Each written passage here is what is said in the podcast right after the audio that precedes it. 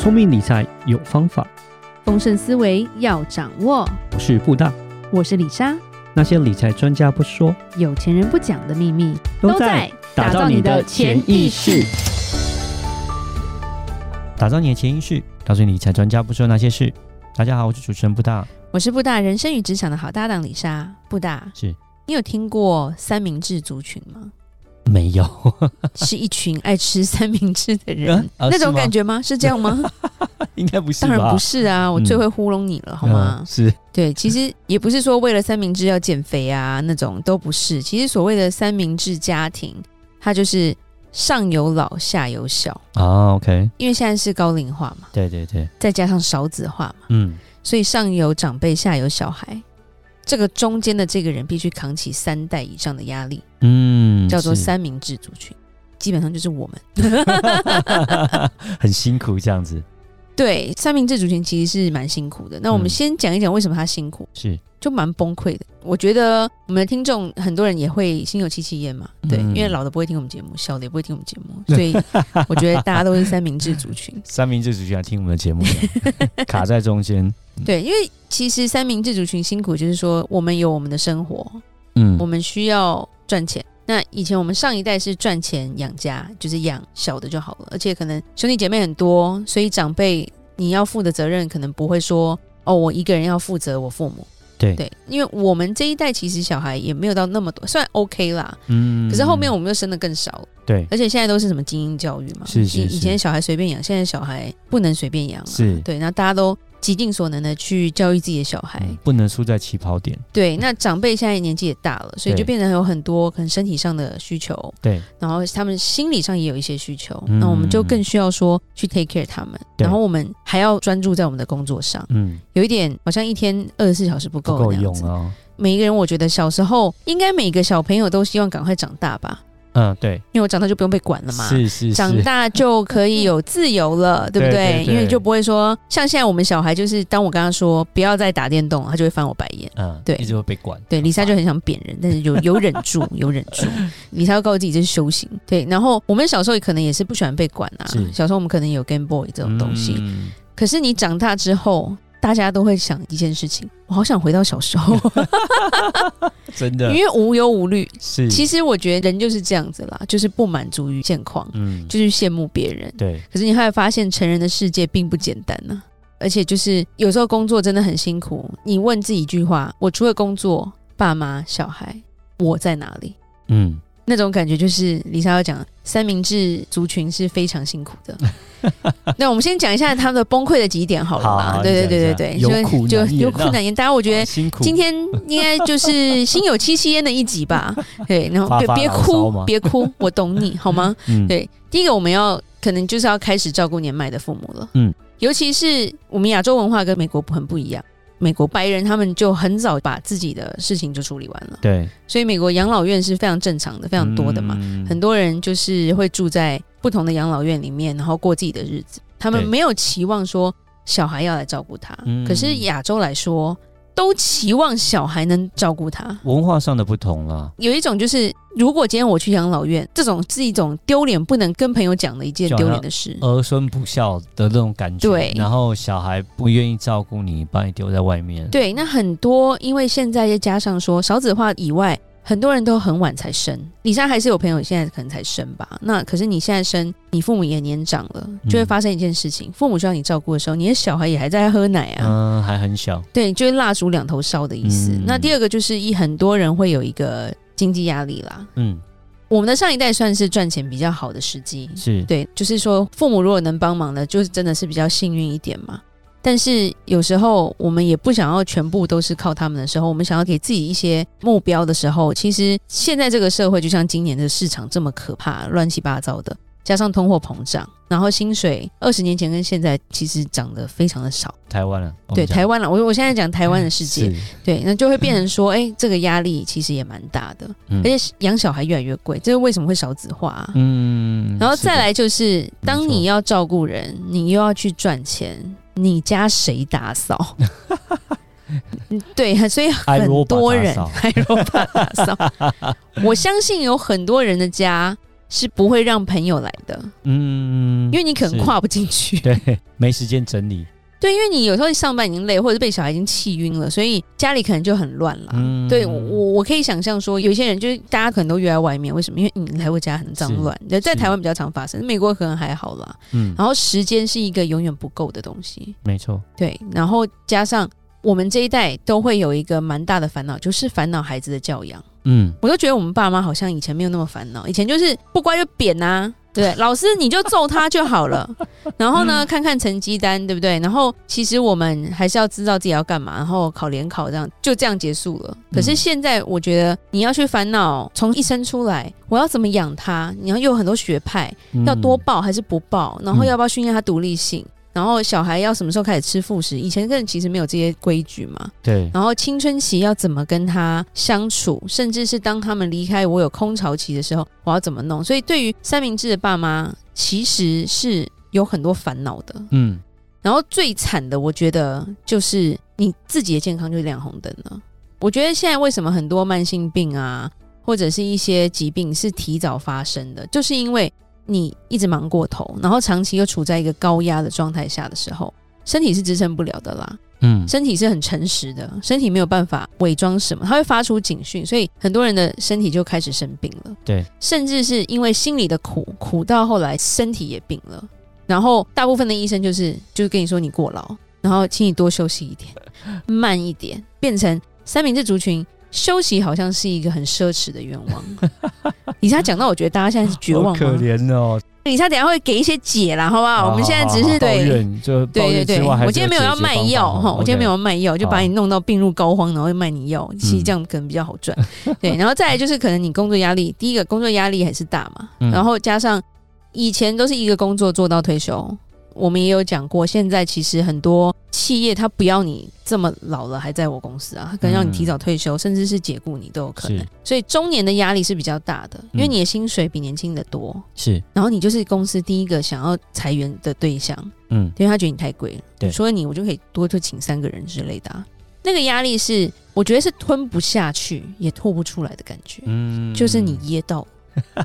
有一种窒息感，对，是。然后还有，我觉得很辛苦，也是我们背负着一个社会的期待吧。我觉得长辈就对你有期望嘛，对不对？然后你就很希望达到他们的期望。我觉得我们从小就是活在这种世界里，所以其实给自己的压力就是常常会对自己很失望了。然后最后就是说，我们会有一个没有人在乎的孤独感，因为会觉得这种感觉你没有办法体会。但李莎今天就要讲说，都一样啦。I feel you, I feel you. 我们都是三明治啦，不同口味而已啦。对 对，okay. 甜的、咸的，不管你怎样，都是三明治啦。嗯、所以，其实有时候你忙碌，你觉得没有人在乎你的孤独感，你旁边的那个人可能也是充满了孤独感吧？对，有没有感觉很绝望？李莎今天是要来让大家很伤心的吗？其实不是啦。李莎是要讲一讲说，那对于我们这些三明治族群来说，我们有什么解决方案吗？也不是解决方案，你没办法，有有你就活在这样的 减轻痛苦的方法啦？你就躺平就好了，我就烂 这样子可以吗？也不行了，不行了，不行 了，老小都顾不了，更惨。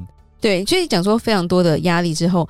我觉得我们适用的一个理财的几个原则，可能可以讨论一下，嗯，让自己能够走出来的感觉了。OK，对，不要每天想着发财，也不要想着说哦，小孩瞬间长大，或者是自己怎么样。对，我觉得很难。第一个其实很简单，就是量力而为就好了。李莎就说你要有一个好的能量就对了，常常会讲吸引力法则嘛，正能量。对，因为你常会有压力的时候，你压力越大，你就会越负面。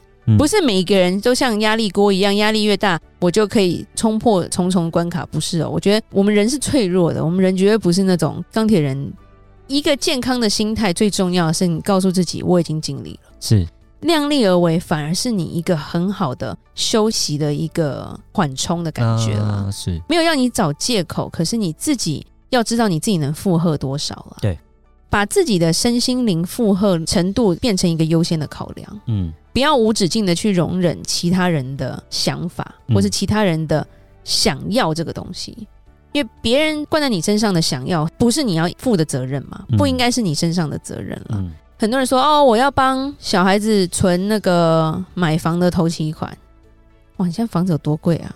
要求我，你小孩才刚出生你就想到这喽？就很辛苦啊，因为其实我们要付出很多，比如说教育啊这些东西嘛。对对对。对，而是你要去思考一下说，说我退休金够了吗？在我们节目可能没有讲过，但是之前在这个生意里面的时候，曾经有给自己的团队跟一些帮别人做一些培训的时候，有讲过说，其实给小孩最好的礼物就是你能够好好的退休。嗯，就是我能够好好退休，我不用靠我小孩养我的时候，其实小孩的压力就减轻非常多。所以当我们在思考说我要如何给他那么多的时候，你有没有想想说你自己的退休够不够？嗯，因为李莎也有碰过一些来求助的，也算是路人。不算是客户，因为他求助我帮不了他，就可能有碰到几个比较年长，他小孩可能上大学了，他就卖房子。对，对，那时候在美国，因为美国大学学费很贵，所以他就卖房让小孩去付他的学费，然后甚至有些是把自己的退休金帮小孩去付学费，然后自己就没办法退休了。嗯，然后甚至就出来开 Uber，或者是变成跟老婆在租房子，然后小孩其实还在念大学，你才会发现说他有点本末倒置的状态。对，因为孩子有无限的未来，他自己要先把自己顾好了。对，年纪还轻，因为他变成说从没有负债变成负债，然后又变成说他现在又没有太大的生产能力的时候，嗯，他把自己搞的状况不好，其实他的小孩后面也不会好啊。是啊，是啊，是真的真的。所以一定要是先思考说自己是不是够了，然后再去说，哎，我有没有多的可以帮助我小孩的。嗯，就像我觉得蛮多亚洲父母啊，在。讲到存钱啊，买保险的时候很好玩。都我要帮小孩买，对，然后可以帮小孩买吗？我说，哎、欸，那你自己要买吗？而、呃、不用哦，我小孩买 OK。然后就是当你哎、欸、钱不够的时候，我要取消保单的时候，就说我取消我的，我的小孩不能取消。然后觉得嗯，你要完全是本末倒置。其实真正家长才是一个经济的支柱、经济的来源者。那其实你是更需要被保护的。但是不知道为什么，大家到后面都会变成是一个本末倒置的状况，是自己没有顾好，然后都一直在顾小孩、小孩、小孩。因为这样的话，我觉得头重脚轻，顺序不对的时候，就造成其实问题是蛮多。其实布大就讲到李莎要讲的第二点嘛，第二点就是你要有风险管理的意识，去守护你的资产了。也就是说，第一个，你避免一些事情的发生，譬如说，你就不要酒驾，就是有些东西是自我控制的问题。因为如果你不在，你就没有人赚钱养家了。嗯，你自己能避免的你要避免。第二个，你要转嫁这些风险的时候，就是保险是自己要买的，是，而不是说我要帮小孩买。买因为小孩等他长大有他适合他的东西，当然帮小孩买一些医疗的，我觉得没问题啦。对。可是你在那边顾虑小孩的退休，你自己退休是怎样？为什么你要在小孩身上做退休金投资？嗯，请问你的在哪里？对。然后他们就说啊，小孩比较便宜啊，可是你不能预估说你帮小孩买这些之后，小孩后来也养你嘛，这也不行啊，因为他有他的时间要滚这些钱啊，所以你必须要把风险转到第三方的时候，其实该做的一些保险，比如说医疗保险，譬如说一些意外的保险是需要的。这个东西其实是很重要的，嗯，然后你要减缓一些伤害，譬如说你就是不要被诈骗集团骗，就不要贪啦，因为你当你贪的时候，你很容易会受到一些影响，然后加上说一些风险，就是自己要去承担的范围内，你要自己知道，自己要知道说怎么样去转移风险，怎么样去规避风险，或者是减缓这些风险，对，这个很重要。最后一个就是说，我们要善用一些复利搭配的财富理财工具了。嗯，是对。其实主要的是说，李莎刚刚讲第一点就是我们退休够不够？嗯、那你退休够不够？不是靠你一直努力上班，一直努力上班。有时候你的薪水就那样了，除非你是一个创业主，你是一个老板，那可能没有什么问题。可是如果你今天薪水每个月是这么样固定的，那你自己去算一算就知道，说到底是够还是不够。是，你的钱要投在哪里？嗯、永远不要想要一夕致富。是，所以一夕致富就容易进诈骗集团，或者是做到太杠杆的一些投资，然后风险会有很大。该做的投资还是要投。嗯，当然没有叫你放定存，里莎还是要讲一遍，定存真的不够。对，七十二法则，如果它不到一的话，你等七十二年都不会翻倍。嗯，所以要知道自己该投在哪里，然后自己要去算清楚。然后才知道说，哎，我以后够不够？然后这样才不会去拖累到自己的下一代。嗯，没错。对，那当然，我们量力而为，能够多照顾我们的上一辈，也是很重要的事情了。有时候，我们上一辈缺的不是钱，缺的是陪伴。是。对，那我们缺钱。对，这种感觉不太一样。那今天就是我们各自取暖的一集吧。我知道大家大部分都是三明治族了。对对，那。当然，有些人因为这样就不敢生小孩，对，然后呃，可能就是单身这样。李莎觉得都是可以的，但是其实主要是你要回到自己的身上啊。对，把自己弄好了，才能再做更多的事情。没错，对。然后今天李霞就讲到这，大家不要哭哦，我们要开心。希望大家。在听完之后呢，算是嗯感同身受之后呢，也可以就是吸收一下像李莎讲的这些小技巧，然后能够改变我们的生活，然后释怀一下，释怀一下。对对对，希望我们以后的小孩能够不会成为像我们一样的三明治族这么辛苦，能够自己把自己顾好，能够让他们不用照顾上面那么多啊，我们只要照顾小的就可以了，这样。那今天节目就到这边。如果任何关于理财的问题，欢迎留言或寄信给我们。如果你喜欢今天的节目，请给我们五星评价。打造你的潜意识，让你谈钱不再伤感情。我是布达，我是李莎，我们下次见，拜拜。拜拜。